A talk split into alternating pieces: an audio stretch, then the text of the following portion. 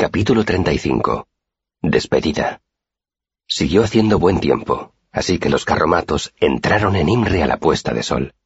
Yo estaba dolido y malhumorado.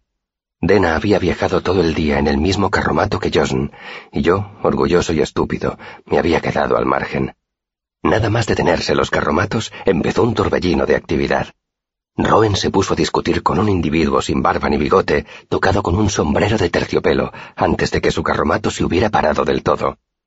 Tras las primeras negociaciones, una docena de hombres empezaron a descargar rollos de tela, barriles de melaza y sacos de arpillera llenos de café. Reta los vigilaba a todos con mirada severa.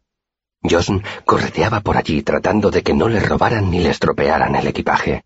Mi equipaje era más fácil de manejar, porque consistía en un único macuto. Lo pesqué de entre unos rollos de tela y me aparté de los carromatos. Me colgué el macuto del hombro y miré alrededor buscando a Dena. Pero a quien encontré fue a Reta. Nos has ayudado mucho, me dijo con claridad. Su atur era mucho mejor que el de Roen, sin apenas rastro de acento siaru.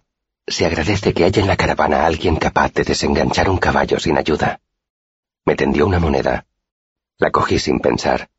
Fue un acto reflejo de mi época de mendigo, algo así como el acto reflejo contrario a apartar la mano del fuego. No me fijé bien en la moneda hasta que la tuve en la mano. Era una iota de cobre, equivalente a la mitad de lo que había pagado para viajar con la caravana hasta Imre. Cuando levanté la cabeza, Reta ya se había dado la vuelta e iba hacia los carromatos. Sin saber qué pensar, me acerqué a Derrick, que estaba sentado en el borde de un abrevadero. Hizo visera con una mano para protegerse de los últimos rayos de sol y me miró. ¿Te marchas? Creí que quizá te quedaras un tiempo con nosotros. Sacudí la cabeza. Reta acaba de darme una iota. Derrick asintió. No me sorprende mucho. La mayoría de los tipos que encontramos por el camino no son más que pesos muertos. Se encogió de hombros. Y le gustó oírte tocar. ¿Nunca te has planteado hacerte bardo? Dicen que en Nimre hay muchos y que se ganan bien la vida. Volví a llevar la conversación hacia Reta. No quiero que Roen se enfade con ella. Me ha parecido que se toma muy en serio su dinero. Derrick rió. ¿Y ella no? Yo le pagué a Roent, aclaré. Si él hubiera querido devolverme parte del dinero, creo que lo habría hecho él mismo. Derrick asintió. Ellos no funcionan así. Los hombres no dan dinero. A eso mismo me refería, dije. No quiero que Reta tenga problemas por mi culpa. Derrick me cortó con un ademán. Ya veo que no me estoy explicando bien, dijo. Roen lo sabe. Hasta es posible que haya enviado a Reta a darte ese dinero. Pero los varones ceáldicos no dan dinero. Lo consideran un comportamiento femenino. Ni siquiera compran cosas si pueden evitarlo. ¿No te fijaste en que hace unos días fue Reta quien negoció el precio de nuestras habitaciones y nuestra cena en la posada? Sí, me acordaba, ahora que Derrick lo mencionaba. Pero, ¿por qué? pregunté. Derrick se encogió de hombros. No hay ningún motivo. Es como hacen ellos las cosas. Por eso hay tantas caravanas ceáldicas dirigidas por un equipo formado por un matrimonio. ¡Derrick! La voz de Rowan provenía de detrás de los carromatos. Derrick se levantó exhalando un suspiro. Ah, el deber me llama, dijo. Nos vemos. Me guardé la iota en el bolsillo y reflexioné sobre lo que me había dicho Derrick. La verdad era que mi trup nunca había llegado tan al norte como para entrar en el Schalt. Era desconcertante pensar que yo no tenía tanto mundo como creía.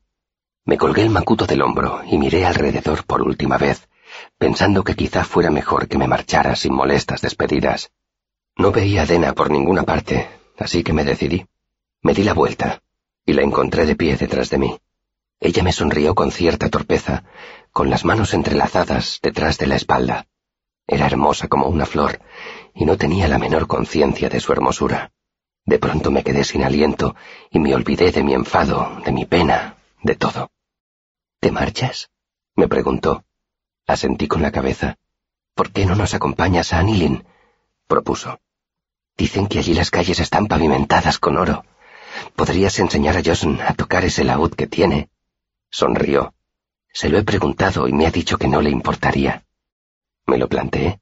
Por un instante estuve a punto de abandonar todos mis planes solo para estar un poco más con ella. Pero ese momento pasó, y negué con la cabeza. No pongas esa cara, me dijo con una sonrisa. Me quedaré un tiempo allí si las cosas no te salen bien aquí. Se quedó callada, expectante.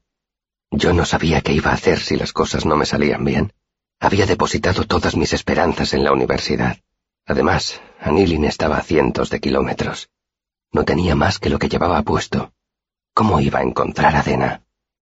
Dena debió de ver mis pensamientos reflejados en mi semblante. Sonrió y dijo, Ya veo que tendré que ir a buscarte yo a ti. Los Ru somos viajeros. Nuestra vida se compone de encuentros y despedidas, con breves e intensas relaciones entre medias. Por eso yo sabía la verdad. La sentía pesada y certera en el fondo de mi estómago. Nunca volvería a ver a Dena. Antes de que yo pudiera decir nada, ella miró nerviosa hacia atrás. Tengo que irme. Búscame. Volvió a esbozar su pícara sonrisa, se dio la vuelta y se marchó. Lo haré, le dije. Nos veremos donde se encuentran los caminos. Dena giró la cabeza y vaciló un momento. Me dijo adiós con la mano y se perdió en la penumbra del ocaso.